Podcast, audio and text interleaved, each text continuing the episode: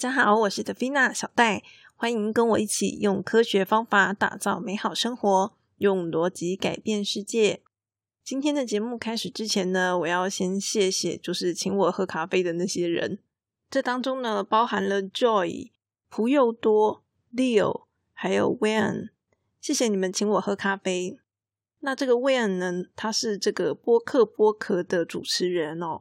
之前呢，我有接受他们的这个访谈，然后呢上了他们一集的节目，在播客播客的第九集。那如果大家对于小戴平常做 podcast 的一些流程有兴趣的话呢，也欢迎大家就是去听这个播客播客。那么蒲又多呢，他是说到啊，他一开始是因为 coding 的关系哦，所以想要查一些跟逻辑有关的资料，然后结果找到了我的频道。那但是其实呢，我的频道讲的东西比较多是关于这个自我认同啊、自我觉察的一些东西，所以呢，就莫名其妙的，就是展开了一个这个这样子自我探索的旅程。那我想要跟蒲友多分享的是说啊，其实这年头呢，单纯只会 coding 的工程师，呃，已经渐渐的开始不是那么受到欢迎了。原则上呢，现在做工程师的话，还是会比较希望说。啊，工程师可以跟其他的人有一个比较良好的沟通表达能力。那么，因为小戴我自己也是工程师出身的嘛，所以我相信呢，我的内容应该对于工程师来说是比较容易听得下去的。好，我我自以为是这样啦。所以呢，我希望呢，就是我的内容啊，可能对你 coding 没有什么帮助啦。好，可是呢，对于其他的部分，好，比如说沟通表达能力的部分。还是可以有一些些许的帮助。我在我的频道里面呢，常常就是跟大家说，我们如果想要改变一些事情，就要去找方法，绝对不是说，诶，我许愿想改变就能够改变的嘛。可是问题是我们到底要去哪里找方法呢？我的频道介绍的东西呢，可能是比较偏向哲学思想的一些东西。好，对于具体的方法，可能琢磨的就比较少。那我最近呢听到一个 podcast 叫做呢《生物骇客笔记》。老实说，我第一次听到“生物骇客”这个词。简单讲，像前一阵子呢有这个新闻说，马斯克啊要在这个人类的大脑上植入晶片，好，然后植入了之后呢，大家就会变聪明。好，这是其中一种，或者是说，现在有些国外的公司呢，他们是在做基因编辑。哦，就是呢，可以编辑我们大家的基因这样子，像这种就是听起来觉得很夸张，想说哇，这个科技也太厉害了吧！好像这种东西呢，就是所谓的生物骇客。不过我刚刚举的例子呢，可能就比较高科技，比较有点难以想象哈，因为还是个未来的一个科技啦。平常呢，大家一般身边能够接触到的，可能就是比较偏向心理学啊、医学啊、健身等等这种。好，简单说呢，它就是各种能能够把人变好的科学方法。那么呢，我这个频道分享的呢，通常是比较偏向哲学思想的内容嘛。毕竟这个我也不是生物科技起家的，我对那些东西也不是很懂。那在这个生物骇客笔记那边呢，它有介绍很多不一样的方法论，哦，就是一些比较有科学的一些东西。所以呢，如果大家就是有兴趣的话呢，也可以去听听看。听听看那边有没有介绍一些呃适合自己的方法，可以解决你问题的方法。不过呢，我这边顺便呐，就是也提醒大家，在找方法的时候呢，有一个很重要的注意事项，就是呢，我们必须要去找到这个逻辑的根本原理是什么。像我听这个生物骇客笔记的第二集啊，他就有讲到说，诶，我们要如何提升专注力？好，其中一个方法呢，就是要控制血糖的平稳。所以呢，因为这个原因，他就有介绍一些不同的饮食法嘛。可是呢，那些饮食法到底适不适合你自己，其实必须要大家自己判断。我们必须要掌握一个重点，就是说，他有提到说，血糖平稳才是呃能够控制我们专注力的一个重点。所以，其实那些饮食法是方法，可是重点呢是控制血糖。所以，有一些东西呢，不见得是要用饮食法来处理。好像我听完之后呢，我的感想就是说，哎呀，我可能真的还是该戒糖了。这样，好，因为呢，以我自己来说，我现在是还没有完全戒糖的状态。嗯，就是我没有那么常喝饮料，可是我还是就是喝饮料还是希望是甜的，对，就是我还没有完全戒糖。所以说，当我听到他的那个 podcast 的时候，对我来讲啦，我都不用先去提那些什么饮食法，我可能第一个要做的事情应该是要先戒糖。那如果我连糖都没有戒，那我就去做他的那些饮食法，听起来就会有一点本末倒置，就是说你可能该做的基本都没做，然后你就去做一些其他的东西。好，那这样子可能就不是那么理想。好，所以总而言之呢，如果大家对于这个先进的科学方法感到有兴趣，想要多了解的话呢，就是可以去他那边听听看。好的，那我们现在呢，终于要来讲今天的主题了。今天呢，是想要跟大家聊这个不合群的勇气。上一集的时候呢，我跟大家聊的是说我们要如何去融入一个群体嘛。可是啊，大家有没有想过，就是这个批判性思考啊，其实是要我们学习打破框架来思考。就是说，你不能够人云亦云嘛，别人说什么你就信。好，大家都说这个地球是平的，你就跟着觉得地球是平的，然后呢，排除其他的可能性。就算呢，已经有人绕地球一圈了，告诉你说没有地球是圆的，你还是觉得地球是平的。好，无视那些客观的证据存在。那么这样子的话呢，就不符合我们批判性思考的精神了嘛？好，可是呢，这个合群啊。跟不合群的勇气，这听起来两个概念就是互相冲突的。啊那我们到底该怎么样从这当中取得一个平衡呢？我在听这个哇塞心理学的时候啊，蔡老师呢他就有引述这个研究指出，当我们一群人在讨论的时候啊，如果我们提出了不合群的观点，那这个时候呢，你就必须要去坚持你的观点、你的论点。然后啊，直到最后一刻的时候呢，再表示出你的妥协。那这样子，只要你在最后一刻表示妥协了，别人呢就不会觉得你是个不合群的人了。可是实际上啊，我们在这个讨论的环境，在实物上操作的时候，其实呢，你并不会知道这个最后一刻到底是什么时候。可能这个讨论很快，可能这个讨论很久，你根本无法掌握最后一刻的时机点。所以呢，以我自己来说的话，我的做法呢，其实会是一直表达我自己的坚定的立场，好，就是表达我的想法是什么。但是我是愿意妥协的，我就会一直表达出这样子的一个态度出来。所以呢，当开会的时候啊，如果我对于这个会议上的主流意见，好有不一样的一个想法的时候，通常呢，我大概可以分成三个回合来进行处理。第一个回合呢，我一定就是会提出自己的想法嘛。你必须要表态，好，表达你的想法到底是什么，也就是说，那个不合群的意见到底是什么。那这个时候呢，通常就会有人想要来说服你，就是觉得你的意见可能不是那么理想，他想要说服你，让你呢去接受多数人的意见。那所以呢，第二回合呢，我就会尽量表达出自己为什么会提出这样子的一个意见。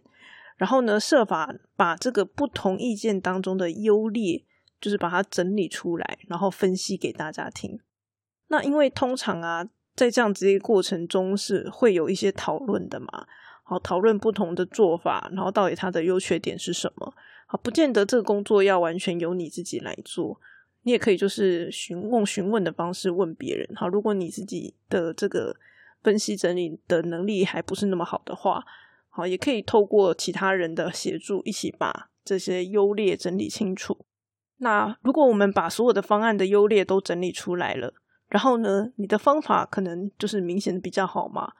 你一定是觉得你的意见比较好，所以你才会坚持这个意见呐。如果这个时候你的意见仍然不被采纳，那通常呢，就是有一些其他的问题，比如说像是政治问题，或是资源问题。哎，你的意见很棒啊，可是老板就是不会同意呀，或是你的意见很好啊，可是要花太多钱了，我们就是没钱呐。好，通常都是因为这些因素所造成的。那我会建议大家去搞清楚这个原因，就是说到底为什么不能够采取你的这个意见？好，你要把那原因啊问出来。因为呢，假设它是政治问题或是资源问题，你要把它问出来，你才能够搞懂嘛。好，你才会对于你所处的环境的一些政治状况、资源状况有一个更好的掌握。所以呢，在这个第二回合当中啊，其实我们仍然是会受到拒绝的。毕竟被称为这个不合群的论点，一定就是大家不接受你的东西嘛。所以呢，在第二回合呢，你仍然是失败的哈，就是没有说服大家，嘿，这一定很正常，你也不用觉得很难过。当你前面两回合该做的都做了，你已经表态了，然后呢，你也已经把所有的这个优缺点啊都已经整理过了、分析过了，你仍然受到拒绝。好，那接着呢，你就要做第三件事情哈，第三回合就是最终的表态。我认为该怎么做？好，我坚持我的想法是正确的。可是呢，我愿意体谅，哈，体谅各种的情况，比如说政治问题呀、资源问题呀，我知道那是没有办法的，好，所以因为我愿意体谅，所以我愿意妥协。那所以呢，在第三回合之后，我就不会一直去坚持我的想法了，我就会顺着这个妥协的意见，然后呢，想办法跟其他人一起合作，把这个呃大家所认同的意见去把它做好。那在这个过程当中啊，如果有任何人就是来问说，哎，那所以你的想法是什么的时候呢？你就要再一次的表态，哈，表示说，哎，你的想法就是那样，你坚持你刚刚的想法，可是呢，你还是会愿意妥协，就这样，就也就是说，你的想法一直都不变，好，你是为愿意妥协的，你愿意为了大家的意见，然后跟大家一起努力。大概这三个回合就是这样子的一个过程。那不过呢？我虽然这样子讲起来是三个回合啦，可是这三个回合不见得会是在一场会议完成的，也有可能是说，哎，可能会议前就已经进行第一回合了，好，会议中进行第二回合，然后第三回合搞不好是下一场会议，也不一定，好，也就是说这三个回合并不是同时间会一次完成，好，不一定是这样子。那像这样子的一个过程呢，简单讲就是说，先充分表达自己的想法嘛，然后。表达完了，然后也分析整理完了。如果你还是没有办法改变这个局势，那你就必须要去顺势而为。像我最近呢，有在看这个三国的影片，好，古代就是在打仗嘛，对不对？那对于这个我们战争该怎么打，好，或者是我们现在到底我们要谈和呢，还是要攻打对方？不同的人就会有不同的意见跟想法。那些什么军师啊、谋士啊等等。好，每个人都有自己不同的想法。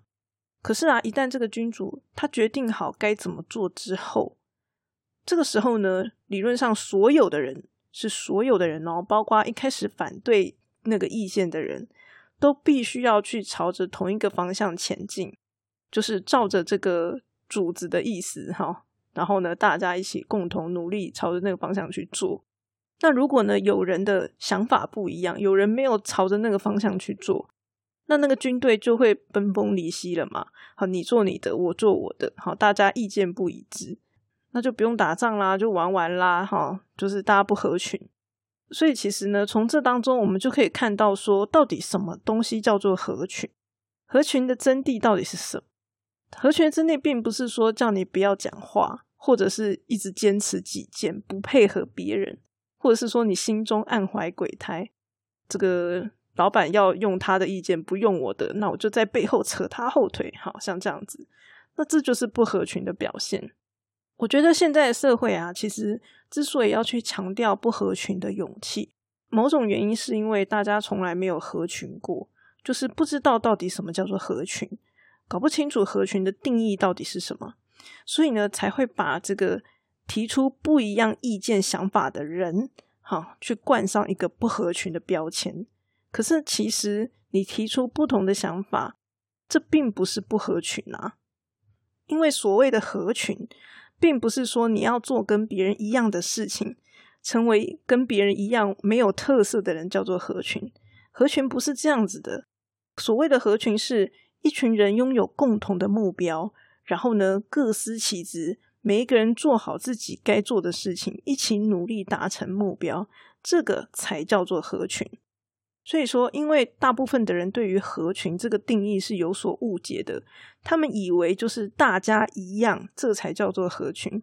可是实际上并不是这个样子的。像我们在打篮球、棒球等等各种运动赛事，难道每一个人的位置都一样吗？不是这样子的吧？好，或者是说我们在打电动，有一些什么团队拓荒啊，哦，或者是像电竞比赛，每一个人负责的东西有一样吗？其实是不一样的，所以每个人是做不一样的事情，做他们擅长的事情，然后呢，彼此为了一个共同的目标而努力，这个才叫做合群。这些我刚刚讲的，不管是运动也好，电玩也好，这些东西都叫做 game，而且呢，他们都是属于合作的 game。他要求的呢，从来就不是每一个人都必须要一样看法相同，而是说我们必须要以团体的角度来看，好，每一个人就是要能够各司其职，发挥自己的专长，然后一起努力。那如果呢，你说合作就是每个人都一样看法相同？你能够有办法很好的完成这些合作的 game 吗？肯定是不行的嘛。好，所以呢，就是大家对于合作有所误解，才会导致我们必须要去讨论不合群的勇气。所以对我来说啦，就是比起关注在这个如何提升不合群的勇气这个点上面，我会觉得就是提升我们的合作能力，可能会是更有价值的。那当然啦，我们总不可能说完全不顾他人的看法嘛。好，如果别人觉得我不合群，那该怎么办？好，所以呢，我刚刚才会说了嘛，我们只要能够表示愿意妥协，那么呢，其实别人也不会觉得我们不合群了。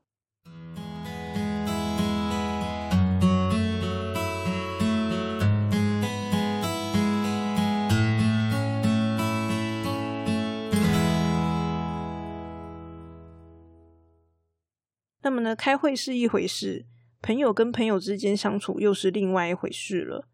那如果我们今天是面对亲朋好友，我们又该怎么样去面对他们对我们贴上这个不合群的标签呢？通常这个时候啊，我就会问两个问题。第一个问题就是说，嗯，我的这个不合群啊，有没有去影响别人？比如说呢，像那个同婚。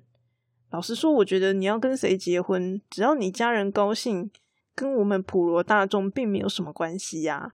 所以说，这个时候啊，如果我的这个不合群，并不会影响别人的话，我就会直接无视这些人对我的批评，因为我觉得那是不合理的。好，你今天说我这个不合群，是你在干涉我，不是我在干涉你。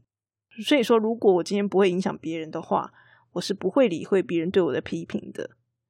那假设说，如果我今天那我的这个不合群的动作真的是会影响对方，好，比如说我是个夜猫子，我都是在晚上活动的，好，结果呢晚上乒乒乓乓，邻居觉得我很吵，那这样子就是变成是因为呃我的时间跟别人时间不一样嘛，好，所以我影响对方了，这种时候我才会考虑做一些微调来配合，好，比如说这个我可能晚上就会。比较小声一点，好，类似像这样子。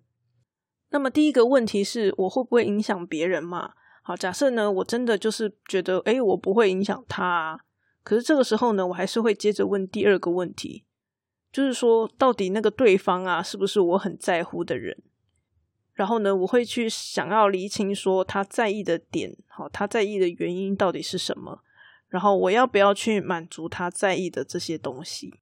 这种情况啊，最常就是出现在父母面对子女的时候了。可是呢，有的时候啊，父母提出一些呃想法，是因为他们关心我们。可是有的时候呢，也不一定。好，有的时候可能父母是为了自己的面子。那通常呢，如果我们的这个不合群的动作是可以带来好结果的，好，你可以做出一些成绩来的。那这个时候呢，其实别人是不会说什么话的。就像这个有些人呐，他们就是不当公务员。然后跑去创业，那如果他今天创业有成，你觉得还会有人讲什么话吗？好，当然是不会讲什么话啦。所以呢，像这种时候就是个人的选择啦。那当然有些人可能说，哎，那我还没创业啊，我想要去创业，可是我怎么知道我创业会不会成功？好，那那就是你要去做的选择嘛。不成功变成人，就是你要去想想你成功的结果可能是好的。可是你失败的下场可能是会更惨。那像这种情况之下，你愿不愿意去承担这样的一个风险？那当然，我们也不一定就是要去创业嘛。哈，有的时候可能我们被贴上标签的东西呢，可能不见得是这种能够拿得出成绩来的。好，那那就是看我们有没有办法比较用简单的方式去满足对方。像我当初啊，一毕业的时候啊，我爸爸他就很急着希望我可以赶快找到工作。后来我就去推敲他的心思，我我觉得他其实呢，并不在乎我的工作到底是好还是坏。好，他其实只希望说，当别人问起他的儿女现在在做什么工作的时候，他可以有办法回答对方。那所以其实呢，你说他是出自于关心我吗？嗯，好像也不是，他是为了他的面子。可是无所谓嘛，因为这件事情其实也不是那么的困难，就只是呃，希望我可以拿到一个工作而已。好，我认为这是我办得到的事情，然后我也没有说这么的排斥。嘿，所以呢，那我就是配合我爸爸，好，赶快去找一份工作，因为毕竟他是我在乎的人嘛。好，我就是赶快找一份工作，让他的面子比较过得去。好，那我觉得这样是 OK 的。那当然，这两个问题也不是万能的啦，哈。有的时候有些事情的判断靠这两个问题是不够的。那所以这个时候呢，我就会回到我对于人跟人之间的一个原则，就是尊重与体贴。从这两个点来出发，然后去判断我应该要做什么事情。那像我刚刚说，诶，我去找工作，对我来说，我是去体贴我父母的面子。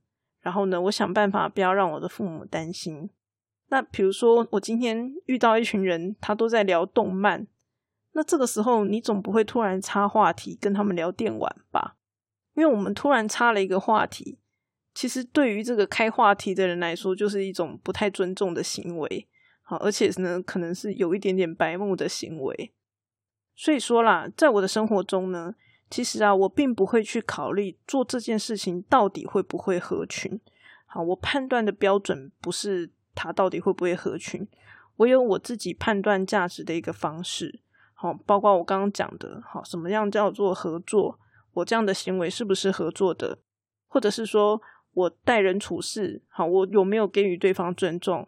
然后我有没有给予他体贴？我考虑的点是这些，而不会去在乎到底我做的事情是不是不合群的。好，所以说，如果最终我做出来的结果被别人判定是不合群的，那可是因为我知道我当初选择我的价值是在哪里，因为我知道我当初这个出发点在哪里，我认认同价值在哪里。好，所以呢，就算被别人贴上不合群的标签，我觉得我也是可以支持下去。像这个忠实的听众 Ruby，他在听了第二季第十九集《别让偏见毁了你一生》这一集，听完之后呢，他就私讯告诉我，他觉得啊，能够无视别人对于小菊的批评，然后呢，不去附和他人这件事情是很困难的。那我为什么可以做到这件事呢？我之所以能够做到这件事情，是因为我对于批判性思考，我是有一个信仰在的。就是说，我相信我必须要去亲自采集证据，或者是说我必须要去多方查证证据，我必须要做这些事情，不能够别人说什么我就相信什么。因为我对于这样子的一个流程，我是有信仰在的。我相信这件事情是正确的，好，所以呢，我才可以无视别人的批评。就像有一些有宗教信仰的人，你会因为别人不信你的宗教，然后你就跟着放弃自己的宗教吗？应该不会吧，应该没有这种人吧。好，所以因为你有了信仰，你才能够去抵御旁边的人对你的那些闲言闲语，然后呢，你才能够去产生这个不合群的勇气。也就是说呢，我之所以拥有不合群的勇气，那是因为我有信仰。就像这个信仰宗教一样，那只不过呢，我的信仰是我自己去透过亲身经验，然后呢去寻找来的，所以呢，我会对于这些东西有非常强烈的认同感。可是，如果大家只是听听我讲，自己并没有身体力行的话，那其实对各位来说就不见得拥有相同的效果了。好，所以呢，我会鼓励大家，真的还是要自己身体力行，自己去做。你必须要用自己亲身的经验来验证它，因为这样子这些东西才会真的属于你。就像我前面提到了合作，我跟大家去解释了合作的意义到底是什么，那大家听了之后呢，就会理解嘛。好，你就会听到说，哦，原来合作的意义是这样。可是这个意义是真的吗？对你来说是真的吗？你必须要去实际跟别人有合作的经验。去验证这个意义是不是真的？那验证过一次，你会觉得哎，好像对哟。验证第二次、第三次，你就会慢慢觉得说，哎，真的耶，这个合作的意义好像是真的。第四次、第五次，你跟别人合作的经验越多，你就会慢慢开始发现说，嗯，就是应该这样。好，合作的意义就是这样，你就不会对于这个意义感到迷惘了，它就会成为你的协议的一部分。为什么我会说成为你协议当中的一部分呢？因为这个时候呢，它已经成为类似你信仰的存在了。如果有一天有一个人他对于你合作的意义产生了质疑，好，认为你的想法不正确的时候，这个时候呢，你会很容易变得激动，好，你的协议的流动速度就会变快，因为呢，你的信仰受到了挑战。那所以说呢，当你意识到你开始激动了，好，你的协议有不寻常的流动的时候。其实呢，我们这个时候就必须要去叫自己冷静。好，你意识到你现在激动，你就必须要去冷静，因为呢，别人讲的他也有可能是真的啊。虽然说你过去的经验已经几乎是确认合作的意义就是如此了，可是呢，有没有可能别人讲的也是真的？所以呢，当我们意识到自己不是那么冷静，好，协议流动的速度变快的时候，你就必须要提醒自己。叫自己冷静下来，然后呢，接着你就要去寻找客观证据，然后呢，透过逻辑验证去验证对方所说的话是不是真的。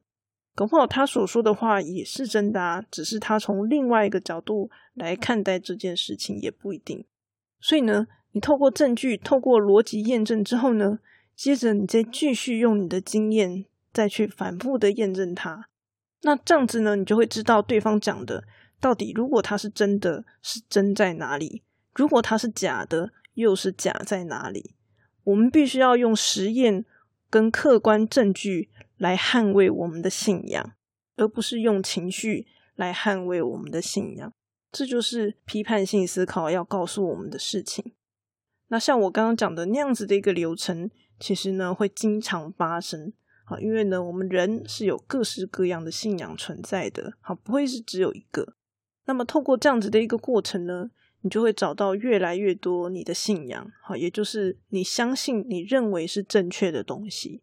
那么，以我自己来说，我跟大家分享这个尊重与体贴嘛，好，这就是我所找到的其中一个信仰。